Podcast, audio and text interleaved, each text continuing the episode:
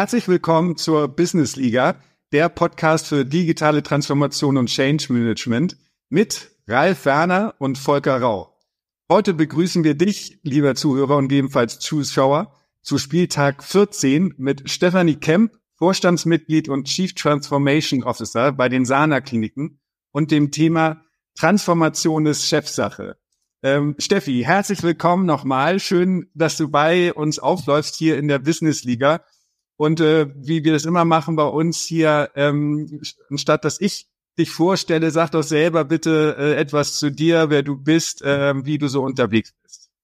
Ja, danke euch beiden. Einen wunderschönen guten Morgen auf dem Spielfeld, sehe ich jetzt gerade. Äh, ja, wer bin ich? Äh, Stefanie Kemp, äh, Titel hast du gerade gesagt, jetzt bei den Sana-Kliniken im Vorstand seit zehn Monaten habe aber eigentlich die letzten 35 Jahre so eine klassische Informationstechnologie-Karriere hingelegt. War lange Zeit auf der Anbieterseite, dann bin ich irgendwann auf die Anwenderseite gewechselt und da waren dann Unternehmen dabei wie eine Hypovereinsbank, äh, wie in dem Kontext, wenn wir gerade über Spielfeld und Frauen-WM sprechen, natürlich Vorwerk, äh, die ein großer Sponsor sind. Äh, danach bin ich dann zu RWE gegangen. Daher kenne ich übrigens auch den Ralf, weil wir ja eigentlich Side by Side in Essen gearbeitet haben, aus der gleichen äh, Branche. Und Danach habe ich mich dann versucht in der klassischen Digitalisierung, das war ein mega Hype-Thema, so die letzten zehn Jahre, und äh, habe da auch viel gelernt äh, und habe dann gedacht, Mensch, das Learning, was ich jetzt habe, viele fragen mich, was ist eigentlich eine digitale Strategie? Und das Erste, was ich dann immer sage, bitte keine App bauen. Und dann sind die immer ganz interessiert daran, was heißt denn das jetzt? Und daran habe ich dann gedacht, okay, jetzt machst du dich mal selbstständig. Das habe ich dann auch zwei Jahre gemacht, habe aber festgestellt, dass ich nicht derjenige bin, der von außen nur beratend unterwegs ist, wenn du persönlich keinen Impact leisten kannst. Also das ist auch das, was mich ambitioniert. Ja, und dann habe ich nach dieser Selbstständigkeit kam Corona und dann war ich noch zwei Jahre bei Oracle Deutschland-Chefin, habe wieder viel von der Anbieterseite gelernt und vor allem auch mit einem Amerikaner zusammenzuarbeiten, was kulturell nochmal ein völlig anderes Thema ist als das, was wir tatsächlich auch in Deutschland erleben. Und dann kam das Angebot für die Sana-Kliniken. Die Gesundheitsbranche insgesamt ist schon extrem hinterher im Vergleich anderen Industrien. Da kommen wir sicherlich nachher noch mal ein bisschen drauf, was heißt Transformation. Und ähm, da bin ich jetzt seit zehn Monaten. Und wenn man dann in der Presse noch mal so das Announcement liest, dann sagen viele, oh, jetzt hat sich der Kreis geschlossen, weil ich vor über 40 Jahren die Ausbildung als Kinderkrankenschwester gemacht habe. Das ist eine super Story. Äh, ich glaube, wir können da äh, drei Spieltage mindestens füllen. Also wir laden dich auf jeden Fall auch nochmal zur Rückrunde ein, wenn wir heute das ein oder andere äh, Thema nicht schaffen. Also auch nochmal von mir herzlich willkommen. Ich finde es super toll, dass du da bist. Du bist ja auch wirklich äh, ne, ne, für mich so eine Lichtgestalt in der CIO, CDO Community, also in der IT Community. Äh, ich finde das auch beeindruckende Vita. Aber äh, eins kann ich dir nicht ersparen heute hier bei uns in der Business Liga. Äh, wir fragen natürlich zu Beginn immer unsere ähm, ähm, Spielfeldkameraden hier, ähm, auf welcher Position du dich denn so siehst, äh, sowohl beruflich, aber vielleicht auch privat, wenn du magst. Ne? Wo würdest du dich aufstellen, wenn du der, wenn du dein Coach wärst? Ja, das ist eine gute Frage. Ich behaupte, ich hatte mal alle Positionen auf dem Spielfeld. Im Moment ist es aktuell so, dass ich glaube, das ist immer äh, situativ. Die Frage, was, welch, welche, welche Position musst du einnehmen? Beruflich würde ich im Moment sagen, würde ich mich definitiv als Stürmer ähm, bezeichnen, weil ich glaube, es bleibt nicht viel Zeit, Dinge zu verändern. Privat muss ich ganz ehrlich sagen, bin ich eher so ab und zu mal in der Defense. Äh, das hat einfach was mit dem Energielevel zu tun, das man braucht. Du kannst halt nicht ständig Stürmer sein, sondern privat bin ich vielleicht genau auf der anderen Seite und gehe eher mal in die Abwehrposition. Ja, super, super spannend. Also äh, wir hatten bis jetzt noch keinen Tor, keinen Torwart oder keine Torfrau, aber, aber du sagtest ja, vielleicht hattest du das schon mal in einer Station, die du eben angesprochen hast, da kommen wir bestimmt gleich drauf. Ähm, unser Titel ist ja ähm, Transformation ist Chefsache. Jetzt habe hab ich mir im Vorfeld gefragt, gibt es auch einen gendergerechten Begriff für Chef, Chefin, Chefin-Sache? Ich weiß nicht, aber ich glaube, so ist einfacher. Ähm, erklär uns da noch mal kurz, warum das so wichtig ist auch, ähm, du bist ja CTO, das ist ja auch eine Rolle, die findet man gar nicht so häufig. Ich persönlich finde sie super toll und auch echt wichtig in der jetzigen Zeit. Äh, vielleicht auch, wie du da hingekommen bist und ähm, warum es auch wichtig ist, dass man da von ganz oben vielleicht diese Transformation auch steuern kann und nicht aus der zweiten oder dritten Reihe. Ja, ähm, eine sehr, sehr interessante Frage. Also als äh, wir äh, in dem Gespräch bei Sana ähm, in den Anfängen natürlich auch über Positionen gesprochen haben, war eigentlich erstmal klar, natürlich auch mit meiner Vita, was sind eigentlich so grundsätzlich meine Schwerpunkte in der Vergangenheit gewesen. Und ähm, wir wollten das nicht nur in der reinen Technologie verankern, weil das, was wir heute verändern, hat halt extrem viel mit den Menschen zu tun. Und das ist immer der erste und allerwichtigste Punkt. Das zweite, was extrem wichtig ist, ist neben dem Menschen die Frage, äh, sind wir transparent, wie wir arbeiten? Also runterdampfen auf das Thema Prozesse. Und wenn ich dann in diesen Veränderungsmodus reingehe, dann muss ich 360 Grad Betrachtung ziehen. Das Ganze fängt an mit Management, was sicherlich eine der wesentlichen Themen ist. Auf der anderen Seite aber eben pragmatisch äh, Prozesse neu zu organisieren, bewusst und transparent zu machen, dass man ohne Technologie und Digitales vielleicht den einen oder anderen Prozess mal neu denkt, weil in der Vergangenheit einfach Menschen in ihren Silo-Aktivitäten sich einfach einmal weiterentwickelt haben, aber nie reflektiert haben. Wir tun immer noch was obendrauf, aber wir reduzieren unten nie irgendetwas. Ja, also diese Reflexion ist nie da. Vergleiche ich immer mit der Politik und der Gesetzgebung, ne, finde ich immer spannend. Wir packen immer mehr oben drauf, aber räumen wir eigentlich gar nicht ab. Und dann natürlich die Frage, wie kann uns Technologie, also im klassischen Sinn IT, aber auch Digitalisierung helfen im Kontext, und jetzt gehen wir in die 360 Grad Regulierung und natürlich das Thema Security, Datenschutz und im Wesentlichen nochmal die Sensibilität, Patientendaten zu haben. Und vielleicht auch mal Brille Patient, Kunde zu übertragen, was ist eigentlich diese typische Customer Centricity? Das brauchen wir aus seiner Klinik, um unseren Kunden Patient zu begleiten und diesen Patient Journey einmal und damit eine bessere Versorgung zu gewährleisten. Das war damals eben in dieser Diskussion alles Inhalt. Jetzt wissen wir beide auch, dass CTO in der Regel immer mit Chief Technology Officer übertragen wird. Und alleine das ist schon, dass wir eben das T anstatt Technology jetzt Information nutzen. Mhm. Ja, also äh, das finde ich selber auch äh, in, in meinen Beratungsmandaten. Ich weiß gar nicht, ob ich das überhaupt je schon mal gehört habe. Und ich finde es auch sehr, sehr ermutigend, dass es diese äh, Funktion gibt und dass du sie ähm, innehältst, weil ähm, ich häufig erlebe, ist ja vielleicht auch so ganz stimmig, ähm, dass das Thema Transformation oder Change Management nebenher läuft ähm, und häufig noch nicht mal in einem Masterplan mit äh, aufgenommen ist. Also alle operativen Ziele sind drin, aber so diese Metaebene, da drauf zu gucken, wie steuere ich das alles ein, wie kommuniziere ich die, ähm, die Zwischenergebnisse und, und, und, ähm, dass das häufig untergeht und dann im Eifer des Gefechts, wenn es noch nicht mal irgendwo steht, zum Beispiel im Masterplan, dann eben auch immer mehr vergessen wird. Ähm, wie erlebst du das so in der in, in deiner Rolle dann? Also nimmst du das auch wahr, das wäre jetzt mal eine Hypothese, dass dadurch, dass es deine Funktion gibt, das einfach viel mehr präsenter ist, zwangsläufig schon, weil es die Funktion gibt? Ähm, ja, präsenter auch durch die Unterstützung Chefsache. Also äh, ist es ist Transformation Chefsache und ich glaube, um da jetzt vielleicht noch kurz die Antwort zu ergänzen, ähm, du brauchst halt irgendjemand, der das Ganze dirigiert. Und das braucht auch ein Stück Erfahrung, glaube ich, die ich jetzt nach über 40 Jahren Berufserfahrung sicherlich extrem gut sammeln konnte, aus unterschiedlichen Perspektiven.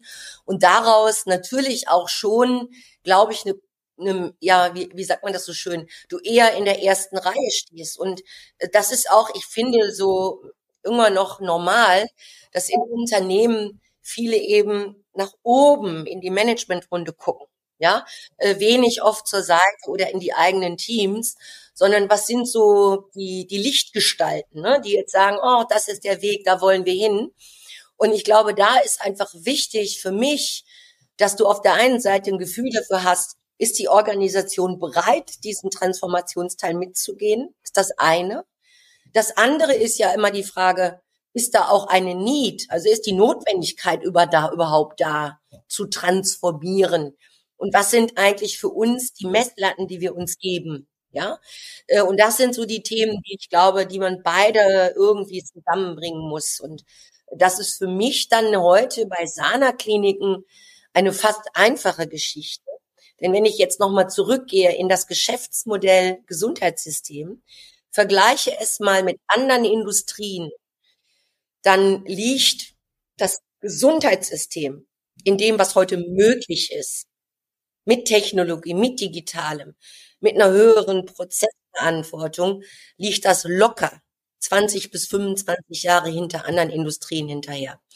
Und das merkst du in den Gesprächen mit jedem einzelnen Mitarbeiter. Und es ist völlig egal, ob du in den Serviceorganisationen im Krankenhaus, also ich sag mal Küche, Reinigung, Betten, oder auf Station mit Pflegefachkräften oder natürlich auch mit Medizinern und Ärzten diskutierst.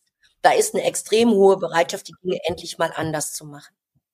Und das ist eigentlich das Schöne, dass du auf der einen Seite schon das jetzt natürlich auch ein Stück weit mehr in der Hand hast, aber auf der anderen Seite es nicht so ist, dass ich mir sage, den Impact, den ich jetzt liefern könnte mit diesen Veränderungen, der liegt auf einer Skala von eins bis zehn nicht irgendwo bei acht, neun, sondern ich würde mal sagen, der liegt hier locker irgendwo bei drei bis vier und kann bis zehn ausgereizt werden. Und das macht mir persönlich auch viel Spaß, muss ich sagen. Das kann ich mir, kann ich mir gut vorstellen, Steffi. Äh, in deinen Ausführungen sind mir direkt so drei, vier Sachen eingefallen. Kannst du vielleicht mal kurz streifen? A, also wir haben bei uns auch eine, äh, wir sind ja als OGE mitten in der Energiewende und wir haben bei uns, steht auch von einer großen Transformation, waren aber nicht so mutig, sowohl eine Frau bei uns ins Board mit aufzunehmen, als auch ähm, das Thema Transformation auf der obersten Ebene zu verankern, sondern eher auf der zweiten Ebene äh, haben wir das angesiedelt. Ähm, und das würde mich jetzt mal interessieren, vielleicht kannst du uns da mal mitnehmen in so eine Boardsitzung. Ich unterstelle mal, ich kenne jetzt euer Board nicht, aber da sitzt vielleicht, sitzen vielleicht eher Männer, wahrscheinlich auch alle mit einem medizinischen Hintergrund. Äh, jetzt kommst du da als Techie, als Frau rein. Du hast natürlich einen Vorteil, du warst mal Kinderkrankenschwester, da kannst du wahrscheinlich auch das so ein bisschen mitsprechen, ne? Aber äh, wie, wie läuft das? Und letzte Frage in dem Zusammenhang, wie wird denn Transformation bei euch definiert? Also oft wird ja dann gesagt, das machen wir jetzt mal zwei Jahre und dann sind wir fertig und dann ist die Steffi wieder weg und dann äh, machen wir wieder das Normale. Also wie wird das so bei euch aufgenommen? Ja, also erstens mal muss ich sagen, glaube ich, sind wir ein, einer der Vorstände, der Diversität lebt. Wir sind nämlich drei Frauen im Vorstand und zwei Männer. Ja, äh, das auch nach außen hat schon eine gewisse Wirkung. Und ich glaube mal auf der Ebene macht es ehrlich gesagt aus aus Kompetenzgründen ähm, überhaupt keine Diskussion, ob das jetzt eine Frau oder ein Mann macht. Und wenn du jetzt mal insgesamt in die Krankenhauslandschaft guckst und auch in die medizinische Versorgung, dann ist ja der Frauenanteil in dieser Branche sowieso grundsätzlich auf allen Ebenen extrem hoch. Ähm, so eine Bordsitzung mit der Frage Transformation. Jetzt ähm, würde mein Chef, der Thomas Lemke, sagen, wir sind jetzt eins der Unternehmen in der Gesundheitsbranche, die mutig waren, zwei Fachfremde ins Haus zu holen. Nämlich einmal die Steffi, die klassisch aus der Technologie kommt, die viele, viele Jahre mit Krankenhaus nichts mehr an der Mütze hatte aber versteht, wie man vielleicht Technologie, Prozesse, Digitales anders denkt. Und meine Kollegin, die Konstanze Marinov, die jetzt als äh, Chief People Officer ähm, das Thema HR, aber auch die Services innerhalb der Organisation neu denkt und von Porsche kommt. Da gucken schon viele hin und sind in der Tat verunsichert, weil auch diese Krankenhauslandschaft, dieses Gesundheitssystem in sich das ist so eine geschlossene Blase. Ne? Die kennen sich alle untereinander. Wenn man da jetzt auf der einen oder anderen Veranstaltung ist, da sieht man es völlig egal, aus welcher Klinikkette die kommen. Die CEOs kennen sich, die COOs kennen sich, die Ärzte kennen sich sowieso alle untereinander. Und da ist plötzlich Sana so eine Aufbruchstimmung alleine durch die Besetzung der Position. Die klassische Vorstandssitzung, glaube ich, die, die, die laufen genau wie bei allen anderen Organisationen auch. Wir haben eine klare Agenda und natürlich jeder aus seinem Ressort bringt seine Themen mit rein. Also jemand, der das operative Geschäft verantwortet, Krankenhäuser, der kommt tatsächlich aus dem Sana-Gewerk, weil da ist natürlich auch wichtig, ähm, wie führst du Krankenhäuser und vor allem, was sind natürlich auch die strategischen Ziele, die wir verfolgen. Dann haben wir die übergeordneten taktisch-strategischen organisatorischen Diskussionen, stehen wir auch gerade vor einer großen strukturellen Veränderung, wo wir alle gefordert sind. Und dann gibt es natürlich auch den klassischen CFO, den Irmgard Wibbeling macht, also auch wieder eine Frau bei uns, äh, wo wir natürlich auch und, ähm, äh, in privater Hand. Ja, unsere Shareholder sind die privaten Krankenversicherer. Und hier geht es natürlich auch um Erlösstrukturen, hier geht es um Kostensituationen. Das ist aber wie in jeder anderen Vorstandssitzung auch. Und wenn man jetzt nochmal auf mein Ressort guckt, wissen wir alle, der Umbau, der da jetzt notwendig ist, und da sind wir uns auch in der Branche alle einig, es ist überreguliert. Es ist zu viel Administration, es ist zu viel Leist, zu wenig Leistung, die am Patienten bleibt. Sind die Kosten, die wir produzieren, kommen die aus der richtigen Richtung, werden die richtig gewickelt? Und das sind Diskussionen, die wir langfristiger angehen. Auch wenn ein erstes Mandat auf drei Jahre festgelegt ist, aber wenn man sich jetzt die Komplexität in so einem integrierten Gesundheitsdienstleister wie Sana anschaut, Prävention, Ambulanz, Krankenhaus, Nachsorge, Heil- und Hilfsmittel, Ambulanz, dann ist das nicht in drei Jahren getan. Vor allem, wenn wir jetzt, wie gesagt, auf einer Ebene wären, wo ich sage, hey, das sieht ja alles schon super aus, ja, die Systeme sind toll, Backend ist toll, Architektur ist toll, Flexibilität ist da, Agilität ist im Unternehmen verankert, dann würde ich sagen, ja, geht, aber nicht in diesem Fall. Das ist sicherlich nicht auf drei Jahre gelegt. Ja, da ist mehr und muss mehr passieren. Und wenn ich euch sage, dass wir in der Regel auf Systeme stoßen in dieser Krankenhauslandschaft, die völlig proprietär sind, wo ich sage, ich habe in den 80ern angefangen zu programmieren und denke, hey, alte Welt, kommst rein und denkst du, oh, 1985, ja, alles super, verstehe ich sofort. Ja, das kann also nicht sein, dass du in so einer Situation sagst, der Neubau, moderne Architekturen, offene Daten-Workflow-Architekturen, die wir brauchen, die sind hier mal eben über 35.000 Mitarbeiter in 24 Monaten erledigt. Das geht nicht. Und ähm, Steffi, sag mal so in dem Zusammenhang, ähm, das ist ja auch, du sagtest das eben im Vorgespräch auch schon, ne, so in der, finde ich auch so in der Natur des Menschen, ne, man macht, packt dann immer was drauf, man möchte noch dieses und jenes Projekt, vergisst dann vielleicht auch so eine Projektportfolio-Bereinigung zu machen, alte Zöpfe abzuschneiden oder man Projekt äh, als beendet auch zu erklären. Ähm, wie handelst du das oder ihr das im, im Unternehmen euch? Ja, das ist eine super Frage. Also das war das allererste, als ich ähm, onboarded wurde, habe ich festgestellt, wissen wir eigentlich, wie viel unterschiedliche Initiativen wir innerhalb der Gruppe haben. Und selbst meine schon vorhandenen Vorstandskollegen waren, glaube ich, auch ein Stück müde, weil hier einfach der Überblick verloren ging. Weil man muss jetzt eben auch sehen, wir sind natürlich in, den, in der Krankenhauslandschaft sehr stark dezentral organisiert. Äh, wir haben in den einzelnen Häusern verantwortliche Geschäftsführer und die haben logischerweise auch sowohl mit der, ähm, mit der regionalen, kommunalen Politik verschiedene Ziele, äh, haben verschiedene Fördertöpfe. Da geht es um Neubauten, da geht es um spezifische Projekte. Und da muss ich sagen, das war eine meiner allerersten Handlungen, mal zu identifizieren, wo wissen wir eigentlich, über welches Portfolio sprechen wir gerade über Initiativen. Das war da, aber sehr, sehr stark verteilt. Und äh, hier muss man auch mit allem Respekt sagen, die einzelnen Häuser, die Geschäftsführer und die kaufmännischen Direktoren wussten schon, was bei denen in den einzelnen Teams läuft, aber wir wussten es eben nicht über das gesamte Haus.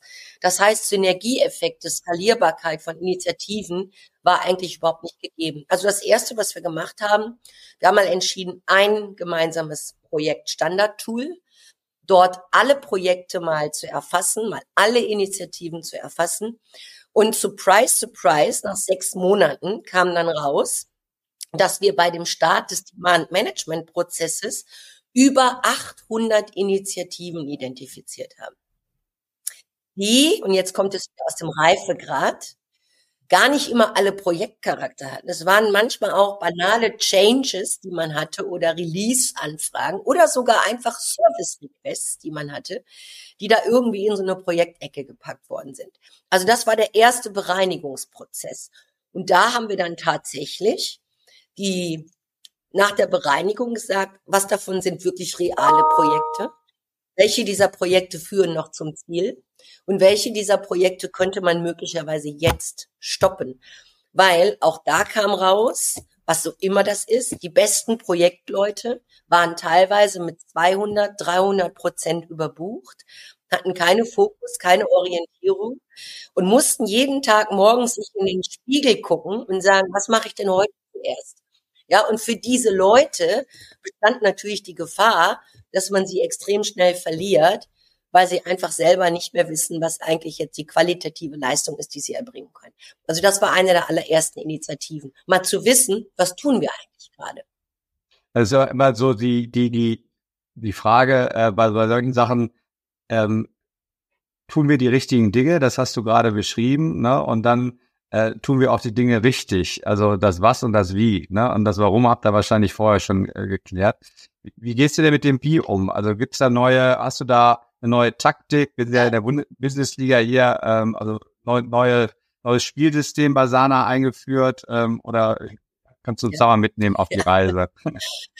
Ja, also ich meine, der Vorteil, den du natürlich hast, wenn du jetzt, ich sag mal, nicht 15, 20 Jahre, ähm, ich sag mal so, aus dem eigenen Gewächs kommst, ähm, und ich ja schon viele Unternehmen auch gesehen habe. Und äh, in vielen Unternehmen, und da danke ich sowohl Vorwerk wie RWE, und bei RWE war es besonders, da waren wir durch die Ener Energiewende auch in einer Riesentransformation, haben wir, ich glaube, zu dem Thema Leadership Skills ähm, und wie du dich durchorganisierst, bei der Menge an Arbeit viel gelernt. Und da ging es dann eben auch um, um ähm, äh, Bewusstsein. Ja, und das Interessante war natürlich auch, dann mit Methodiken zu arbeiten. Und zu dieser Zeit, glaube ich, fing das eben an, auch agil Agilität zu implementieren. Agilität hat nichts nur mit Geschwindigkeit und Flexibilität zu tun. Ja, das hat viel auch mit der Haltung, mit dem Mindset zu tun auch eine Risikobereitschaft vielleicht mal einzugehen. Oder zum Beispiel, wie strukturiert man eine ordentliche Unterlage, dass du schnell zum Erfolg kommst. Und ich glaube, das waren jetzt natürlich aus meiner Perspektive viele neue Themen, die ich auch mitbringen konnte und die wir auch extrem schnell umgesetzt haben. Also, dass wir auch gesagt haben, in einer Vorstandsunterlage, wenn jetzt Mitarbeiter kommen, Anträge stellen, äh, das kann man abkürzen. Das kann man insofern abkürzen, dass man eben tatsächlich auch mal hier über das Wie spricht. Ja, also wie kann jemand, der wie hier in vielerlei Verantwortung ist, viele Themen mitbekommt, extrem schnell in ein Thema einsteigen, Verständnis schaffen und dann auch mitentscheiden, denn Menschen brauchen Entscheidungen, Mitarbeiter wollen Entscheidungen haben. Und das Schlimmste, was passiert, wenn du über das Wie sprichst, dass du nicht entscheidest. Und das frustriert. Und dann lieber auch mal, und das ist eben neu die Taktik zu sagen, okay, wir entscheiden. Und wenn wir falsch entschieden, dann können wir das auch unter Scheitern mal abhaken und sagen, daraus nehmen wir die Lernkurve, aber dann auch eine Entscheidung zu treffen, dass die Entscheidung falsch war. Ja, und ich glaube, das ist wirklich eine der wesentlichen Themen. Und bei den Projekten ist es ganz klassisch so, kann ich von minus 100 auf plus 100 in den Scrum-Ansatz reingehen. Nein, kann ich nicht. Ja, also du musst so langsam überleiten, wie du eben tatsächlich Projekte agil steuerst. Ne? Also, dass wir äh, auch Leute von außen holen, die auch zeigen, die haben schon mal in einem klassischen Scrum-Ansatz gearbeitet. Ja, du kannst die Teams anders orchestrieren. Alleine der Begriff Product Owners ist eine extrem schwierige gewesen zu sehen, der Product Owner, der sitzt nicht in der IT und der sitzt auch nicht auf der Projektorganisationsseite, sondern der sitzt da bei demjenigen, der im Fachbereich entschieden hat, dass er etwas tun möchte, der auch die letztendliche Entscheidung treffen muss, ob er jetzt übers rechte Spielfeld oder übers linke Spielfeld spielt, ja, in der Taktik. Ja, ähm, Steffi, da bin ich total bei dir. Also vor allen Dingen auch bei dem Thema Orientierung geben, ähm, Entscheidungen treffen. Also das ist ja für uns äh, Menschen meist das Schlimmste, äh, wie bei so einer Vollsperrung auf der Autobahn, wenn nichts passiert oder der Zug kommt mal wieder nicht, in den letzten Monaten ja leider immer schlimmer werdend, ähm, dass man da ähm, wenigstens wissen will, was Sache ist, um dann wieder selbst in die äh, Selbstführung zu gehen, in, die, in das Treffen von Entscheidungen oder auch das Thema Aushalten besser machen zu können, wenn man weiß, okay, es dauert jetzt eine Stunde, hm, was mache ich denn jetzt? Ist ja ätzend, aber ich habe erstmal die Info und fühle mich auch gesehen als Mitarbeiter oder Projektleiter ähm, und hänge da nicht so in der Luft. Wie sind denn so deine Erfahrungen ähm, im Umgang dann so mit Stress und Druck und Flexibilität? Also ich habe auch ein ähm, paar Coaching-Klienten, die auch aus der agilen Welt kommen, zum Beispiel, die sagen so, boah, ne, ich habe da viel Freiheiten, aber ich muss mich auch selber managen oder die Struktur ist doch nicht so klar im Projekt. Ähm, wie erlebst du das für dich, sobald du erzählen magst, oder erlebst das in deiner Organisation oder in früheren Organisationen? Ja, also da kann ich ja gerade aus dem Beispiel von gestern erzählen. Ja? Ähm, und das ist das Witzige. Ich glaube, was mich persönlich, also wenn ich jetzt in meine Persönlichkeitsstruktur gucke, ich glaube, ich bin schon ziemlich stressresistent. Und ich bin fasziniert, dass es Menschen gibt, die auch im Berufsleben, und da habe ich immer die Einstellung gehabt, es darf irgendwie so bis 15 Zentimeter an dein Herz herankommen, aber es darf halt dann nicht eingegraben werden. Äh, und dass man dann einfach auch Dinge wirklich neutral, realistisch betrachtet, sich ein Bild macht und dann auch Lösungen findet. Da bin ich relativ entspannt. Wo ich nicht mehr entspannt bin, ist, wenn eigentlich die, die Menge der Negativerlebnisse, die du innerhalb von 24 Stunden oder 16 Stunden dann manchmal erlebst, sich dann einfach addieren. Und da merke ich ja auch an mir selber, Jetzt habe ich gerade eine Schulteroperation hinter mir, das ist zwei Monate her. Das heißt, was ich im Moment gar nicht so darf, ist mich auspowern im Sport. Ne? Also ich bin jetzt irgendwie zum Sitzen verdammt. Ne? Da geht's ein bisschen mit der Schulter, ein bisschen schwimmen, aber ich kann mich gerade nicht auspowern. Und das ist das Verrückte, dass ich bei mir den Effekt merke, wenn ich da die Energie nicht loswerde, dann staut die sich auf. Und dann kommen so Situationen wie gestern. Gestern war ich in Templin man muss wissen, ja, das liegt ziemlich im Naturgebiet, das ist weit, weit weg von der Autobahn. Du brauchst schon mal zwei Stunden Autofahrt von einem unserer Krankenhäuser nach Berlin Flughafen. Dann kommst du in Berlin am Flughafen an, dann ist Urlaubszeit. Dann wissen wir auch alle, egal wie gut die Security im Moment organisiert ist, da kriegst du schon so den ersten Adrenalintropfen. Ne? Kommst du da jetzt pünktlich durch, kriegst du deinen Flieger. Dann hast du diesen Stress geschafft, dann kommst du durch dann siehst du, dass deine Maschine gerade erst deboardet wird, obwohl das eigentlich schon Boardingzeit ist. Okay, der erste, nächste Adrenalintropfen. Denkst du, okay, das wird nie was, das wird nicht pünktlich. Dann sitzt du im Flieger, dann sagt der Captain technisches Problem. Erster Lösungsansatz fehlt, zweiter Lösungsansatz fehlt. Beim dritten heißt, jetzt muss ein Techniker kommen. Du denkst so, oh shit, jetzt kommt heute Abend aus Berlin nicht mehr weg. Und da war es schon Viertel nach neun. Na gut, dann kommst du endlich in Düsseldorf an. Was passiert? Du wirst wieder bestraft und bekommst eine Außenposition. Das heißt Busfahren. Ne? Also alle müssen erstmal aus dem Flieger raus, bis du dann auch irgendwann an den Terminal kommst. Im Terminal Gepäck voll von Touristen. Ist akzeptiert, jeder will mal Urlaub machen. Chaos. Dann denke ich mir, gehst du jetzt schnell zu deinem Autovermieterschalter, weil ich habe so ein Unlimited äh, äh, Abo. Und da ist es eigentlich so, du nimmst Auto mit, du gibst Auto ab, du nimmst Auto mit. Und da hast du auch keine Lust, da jetzt in der Schlange zu stehen, wo dann nochmal 60 Touristen stehen, wo jeder, der in diesen Agentenszenarien arbeitet, was da passiert. Und dann denkst du irgendwann, okay, jetzt ist meine Laune am Tiefpunkt. Und dann ist es doofe, dass wenn du dann mal was sagst, dass das immer die falschen Menschen abkriegen. Und das ist dir in dem Augenblick so bewusst, dass du dich eigentlich sofort in der gleichen Sekunde entschuldigen musst. Ja, aber da merke ich eigentlich, ist das, was ich mir aus Corona-Zeiten gewünscht habe, noch dieses, kommt mal runter, macht mal langsamer. Ich hätte mir das so gewünscht, dass wir das bewusst hätten mitnehmen können. Davon ist nichts mehr zu spüren. Auf den Autobahnen geht's nicht, im Zug geht's nicht, im Flieger geht's nicht. Und das ist das Stressmoment. Die inhaltliche Arbeit, wo ich sage, da bin ich Profi, da weiß ich, was ich tue, das stresst mich gar nicht.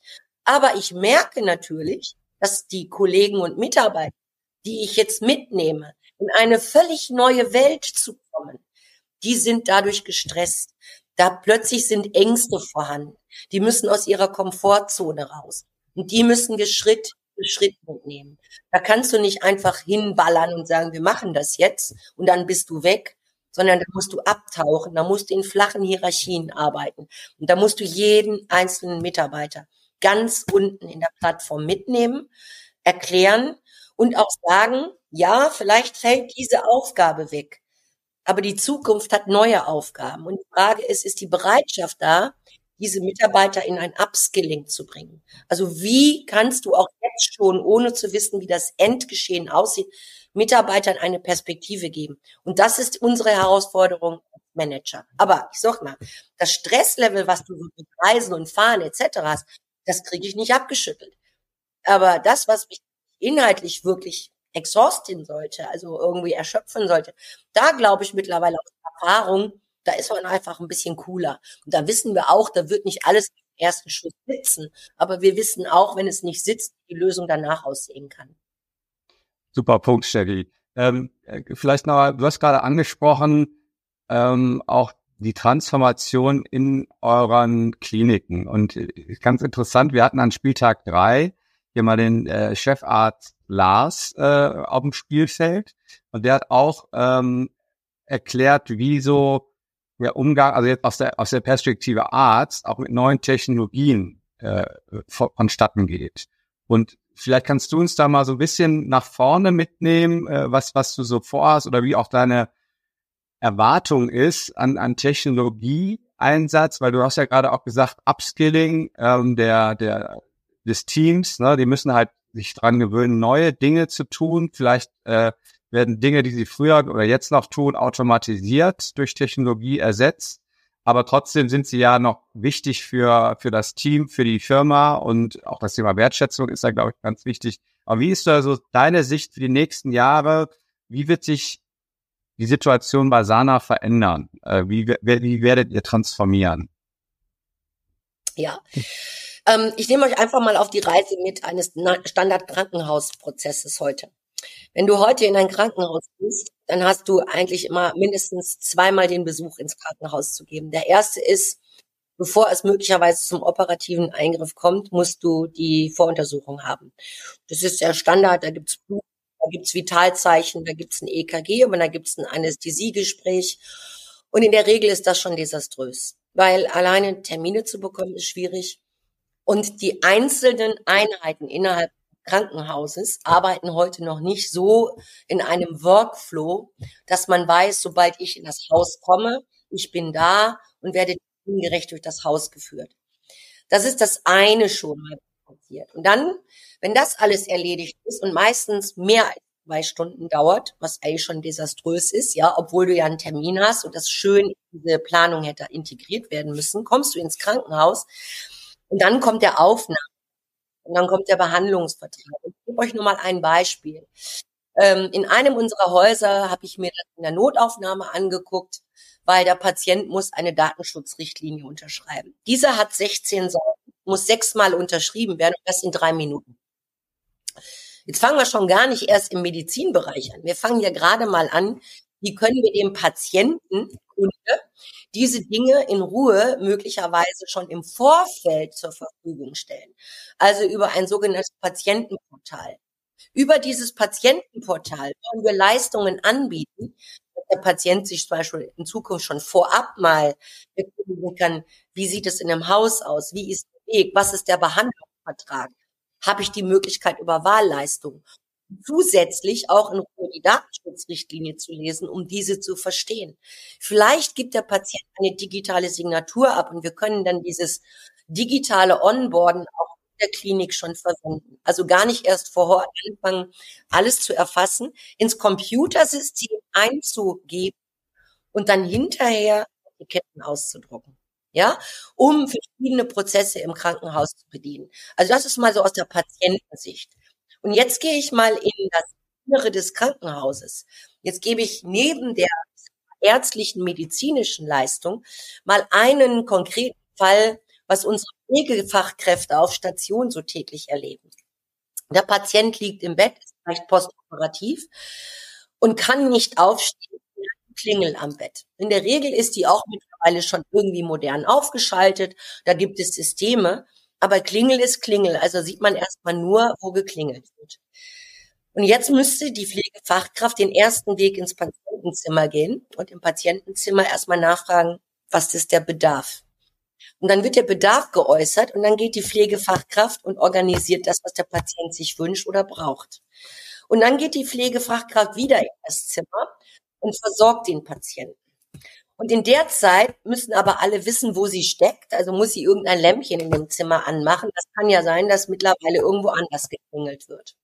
Und dann geht die Pflegefachkraft wieder raus und sieht möglicherweise, dass in zwei weiteren Zimmern geklingelt wird.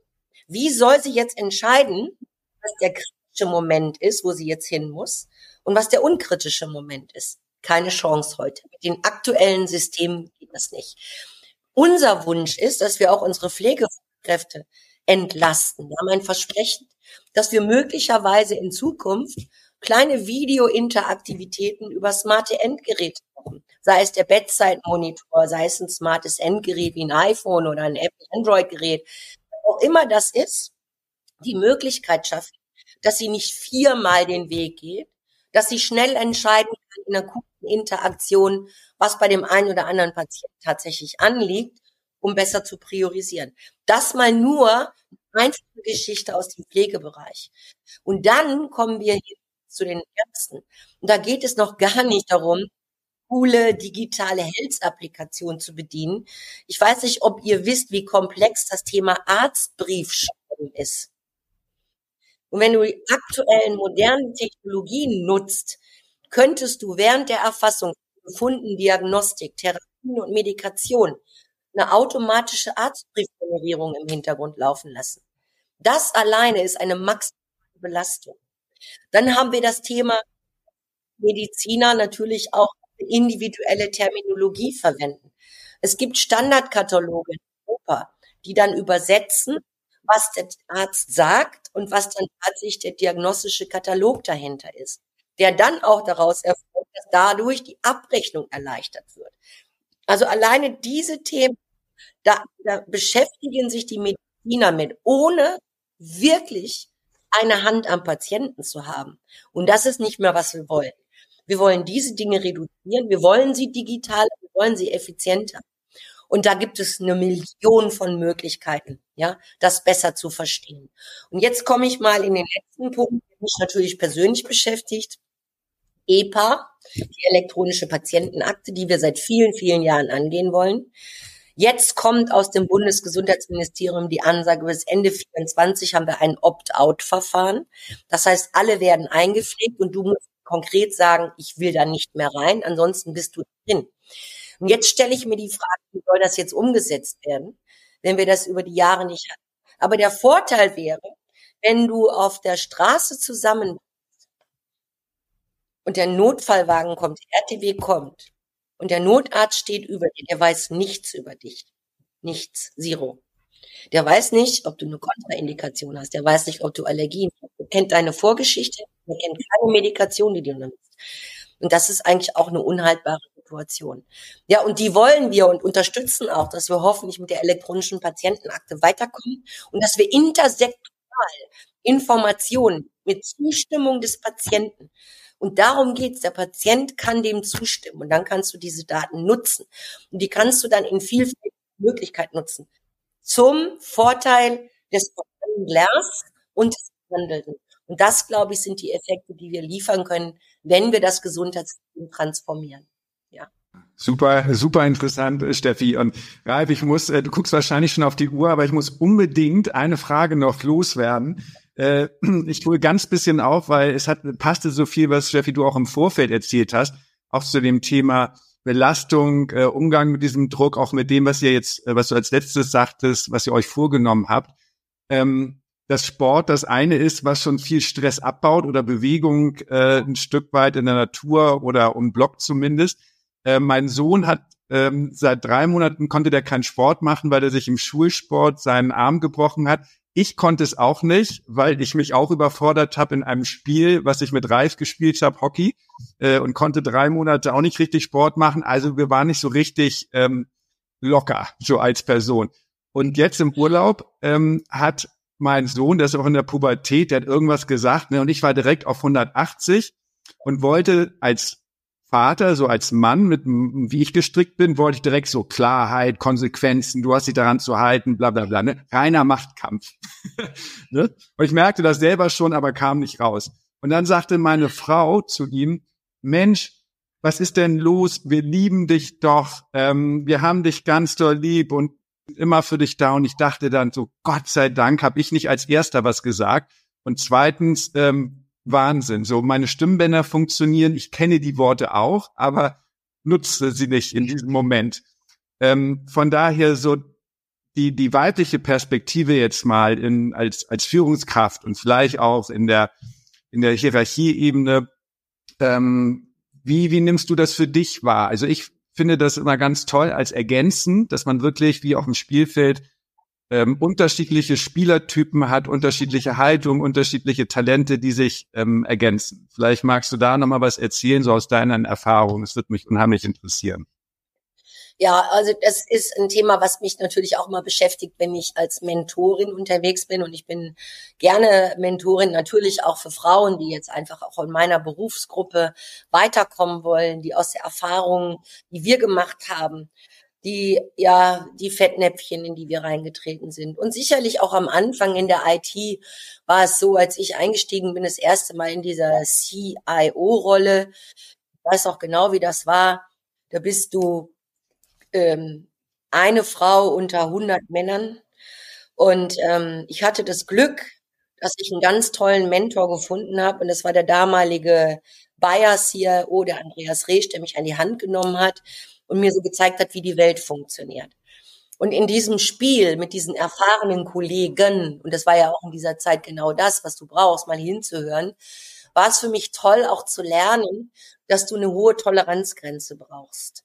Ähm, und die Toleranzgrenze, so wie du das auch gerade beschrieben hast, ja nicht immer nur nach deinem Mindset und nach deiner Haltung funktioniert, sondern dass jeder eine andere Motivation hat. Und ich glaube, das Allerwichtigste zu verstehen ist, wenn du heute im Team arbeitest und wie du arbeitest, ist zu verstehen, was treibt den Einzelnen an? Was ist deren Motivation? Ja, und das ist eine, ein Stück eine persönliche, individuelle Kulturfrage. Und ich glaube, die Toleranz aus Erfahrung braucht man, dass du das zu einer Teamstärke bauen kannst. Denn wenn du dir selber mal bewusst darüber bist, welche Stärken und Schwächen du hast und Dinge, die ich mag und die ich nicht mag, dann äh, weiß ich doch ganz genau, wen ich in meinem Team brauche. Und da kommt es nicht darauf an, ob ich unbedingt jemand mit chemisch eine sehr große Enge brauche, sondern der einfach eine Fachkompetenz hat, wo ich einen großen Respekt habe, aber dass wir das als Teamdynamik mit einem klaren gemeinsamen Ziel aufsetzen. Und das ist so meine Lernkurve über die vielen Jahre. Ja. Und vielleicht komme ich noch mal einmal zurück, was mich persönlich, glaube ich, immer antreibt. Da gibt es jetzt zwei Geschichten in meinem Leben. Ich habe zum Schluss als Kinderkrankenschwester auf der Kinderintensivstation gearbeitet. Und da geht es um Leben und Tod. Ausschließlich. Und das prägt dich, glaube ich, auch ein Stück. Und ich glaube, ich habe da auch eine große Gelassenheit manchmal. Man darf da nicht vergessen, wir reden oftmals nur über den schnöden Mammon. Und wir reden hier eben nicht über Leben und Tod. Aber jetzt diese Verbindung zu haben, dass wir auch in so einem Klinikkontext am offenen Herzen operieren, was auch immer wir umbauen, jetzt geht immer um die Gesundheit des Patienten. Es geht nicht um die Krankheit, sondern um gesund werden. Das ist ja das Ziel am Ende des Tages. Und ich glaube, das trägt einen auch ein Stück weit, indem du viel entspannter sein musst und wirklich die einzelne Stärke eines einzelnen Individuums verstehen musst um die an die richtige Stelle im Spielfeld zu tun. Das muss ja so ein Supertrainer auch können. Und so verstehe ich mich da eigentlich, so in dieser Orchestrierung.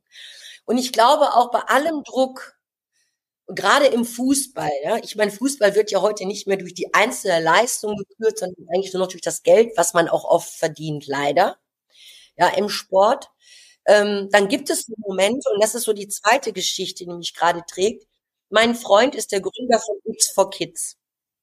Das ist eine Stiftung, die sich ausschließlich widmet, ähm, missbrauchte Kinder in dieser Welt zu unterstützen.